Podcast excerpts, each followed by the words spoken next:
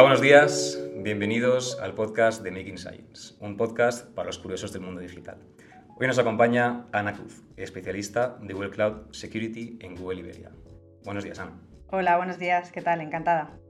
Pues lo primero agradecerte que nos dediques un ratito para hablar pues, de, un, de un topic ¿no? Eh, que, del que todo el mundo habla, básicamente, ¿no? como es la importancia para las compañías de garantizar esa seguridad ¿no? frente a posibles ciberataques o cualquier, digamos, de, pues, estrategia malévola contra, contra su persona, contra su compañía.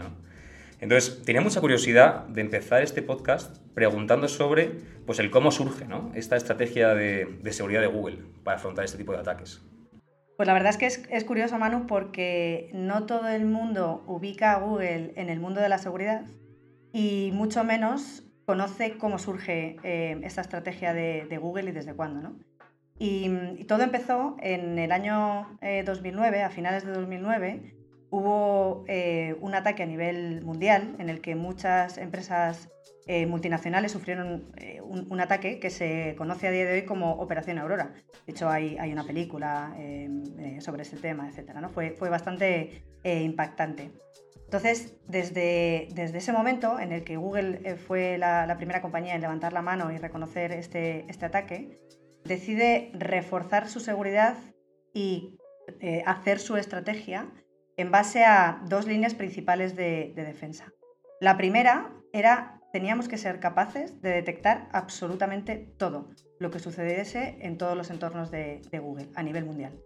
Y la segunda línea era, no podíamos confiar en nadie. ¿vale?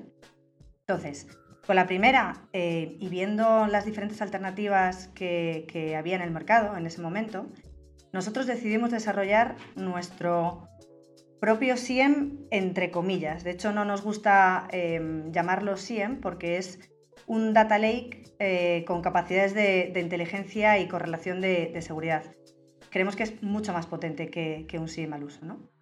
Em, ¿Por qué decidimos eh, desarrollar esto? Porque, como comentaba, eh, las opciones que, había en, el mercado no cumplían las necesidades que, Google necesitaba, ¿no? En cuanto a pues, escalabilidad, predictibilidad de costes, eh, búsquedas en, tiempo real, con lo que, utilizando la misma lógica con la que se desarrolló el, el buscador que todos usamos en nuestro día a día, que es el buscador de google.com, nosotros en este, en este data lake, en este SIEM, ¿no? con, capacidad de correlaciones eh, de seguridad, podemos eh, ingestar toda la información que nosotros necesitamos para no tener puntos ciegos en nuestra organización respecto a la seguridad. Con la segunda, em, con la de que no nos podíamos fiar de nadie, em, es una solución de, de Zero Trust, que buscábamos añadir em, un contexto eh, tanto a la persona como al dispositivo que estaba intentando acceder a cualquier sistema o información eh, relativo a Google, eh, a, nivel corporativo.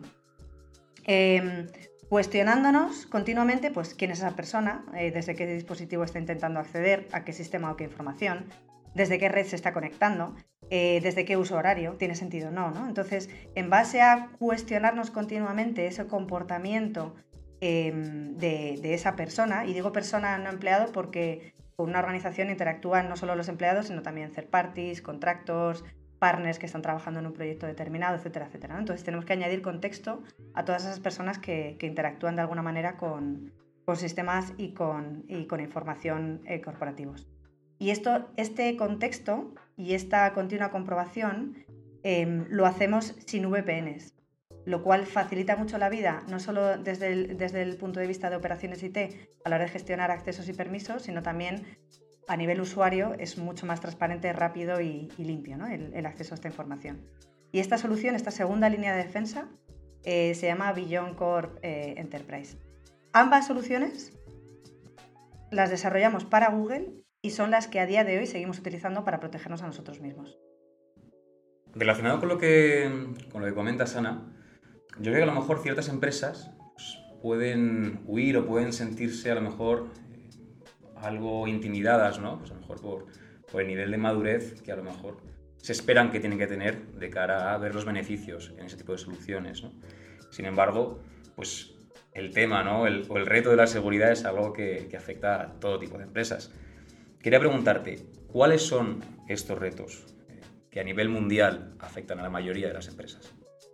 Eh, Manu, la verdad es que es, curioso ya que el, mundo de la ciberseguridad, eh, a pesar de que todas las empresas son susceptibles a, ser atacadas, en mayor o menor medida o en mayor o menor frecuencia, en función de la madurez en la que se encuentran respecto a la postura de seguridad, em, se enfrentan a unos retos u otros que son bastante comunes.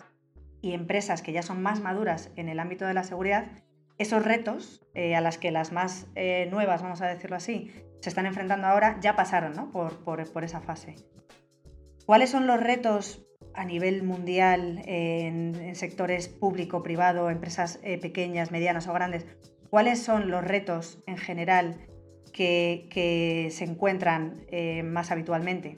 Pues los más destacados son, sobre todo, los recursos humanos, las, las personas, Em, que tienen capacidades y conocimientos de, seguridad en el mercado.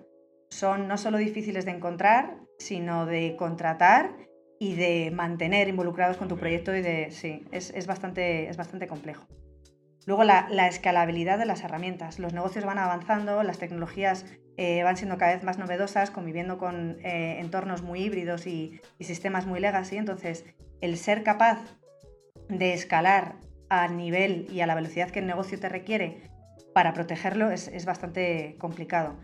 La automatización de todas estas herramientas, porque cuantas más herramientas pones, más alertas eres capaz de detectar, ¿no? Y más, antes hablábamos de no tener puntos ciegos, pues cuantas más herramientas tienes que te permiten ver, más cosas ves, ¿no? Pero necesitas herramientas también que te ayuden a, automatizar eh, parte de estas, de estas alertas. Luego es importante que, como hablábamos, de que lo difícil también es encontrar recursos en el mercado, que sean capaces de, y que tengan conocimientos ¿no? de, analizar seguridad y de ayudar a tu organización a mejorar esa postura de seguridad, eh, con la automatización vamos a liberar tiempo para que puedan mejorar la estrategia y la postura de seguridad en el día a día, porque al final esto es un trabajo que nunca, nunca termina, es, un infinito. Otro reto que, vemos eh, y que cada vez es más habitual, los costes asociados a la estrategia de seguridad. ¿no? Si yo quiero tener un buen nivel de seguridad en mi compañía, necesito em, no solo equipo, sino un equipo extendido que puede ser un partner y tecnologías que me ayuden a, estar protegido. ¿no? Y todo eso tiene un coste. Em, asociado, con lo cual eh, a la hora de pedir presupuestos y seguir mejorando en este camino infinito que hablábamos, de seguir mejorando la postura de seguridad, em, los costes asociados normalmente crecen a, nivel exponencial. Y otro reto bastante habitual eh, que nos encontramos es desde los departamentos de ciberseguridad em, cómo pueden dar apoyo al equipo de, a los equipos de negocio de IT sin ralentizarlos, ¿no? Como buscando un poco con, estas tecnologías cómo pueden ayudar a democratizar eh, la seguridad sin entorpecer que el negocio avance al ritmo que necesita. Muy interesante.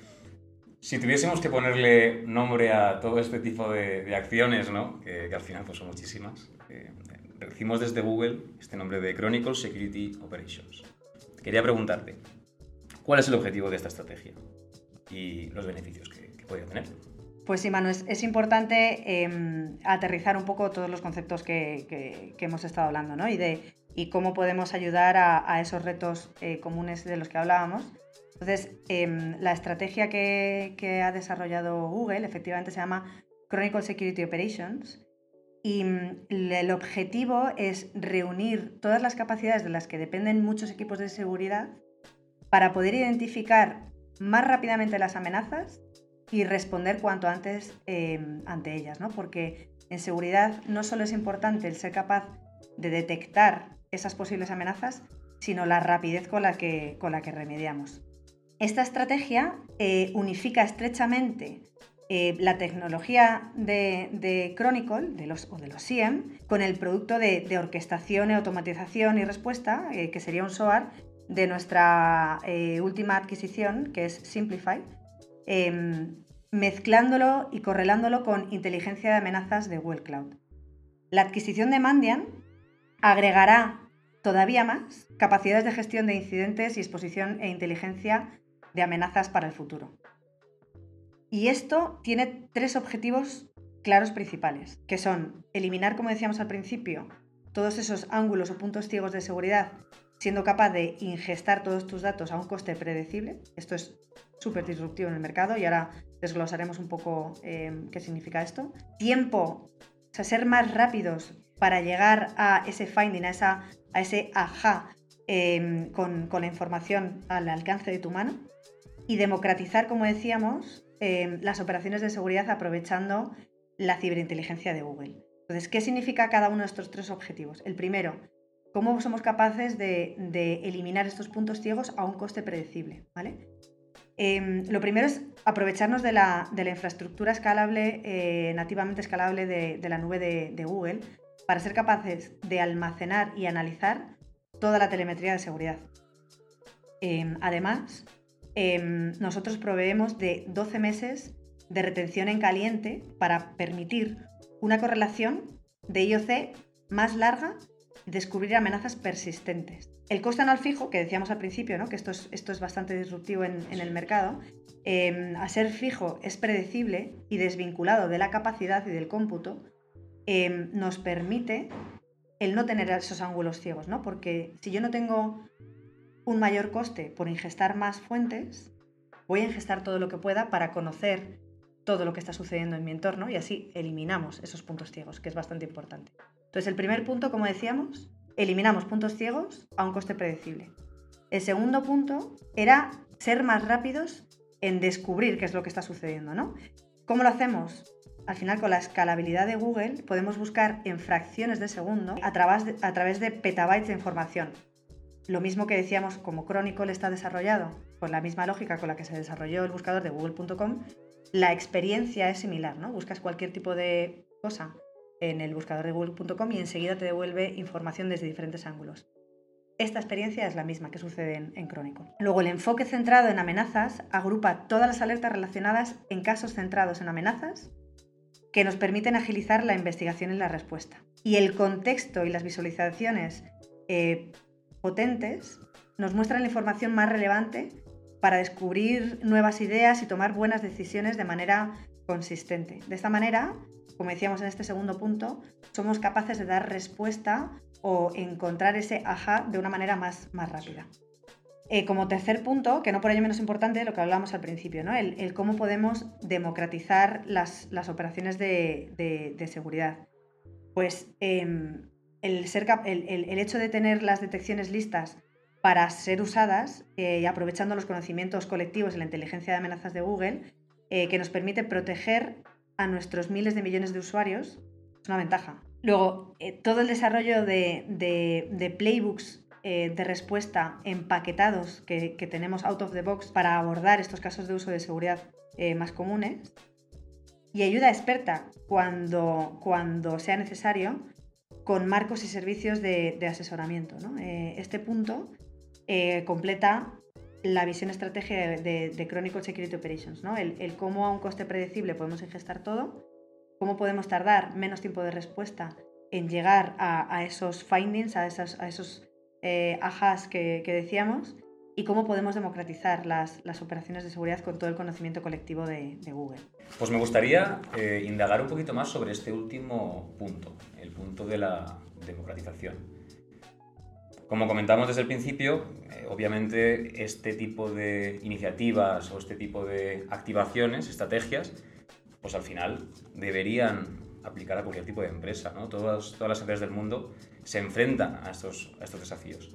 Para vosotros, digamos, ¿cuáles serían eh, esas empresas que podrían beneficiarse más de este tipo de productos o cuál es vuestro target objetivo?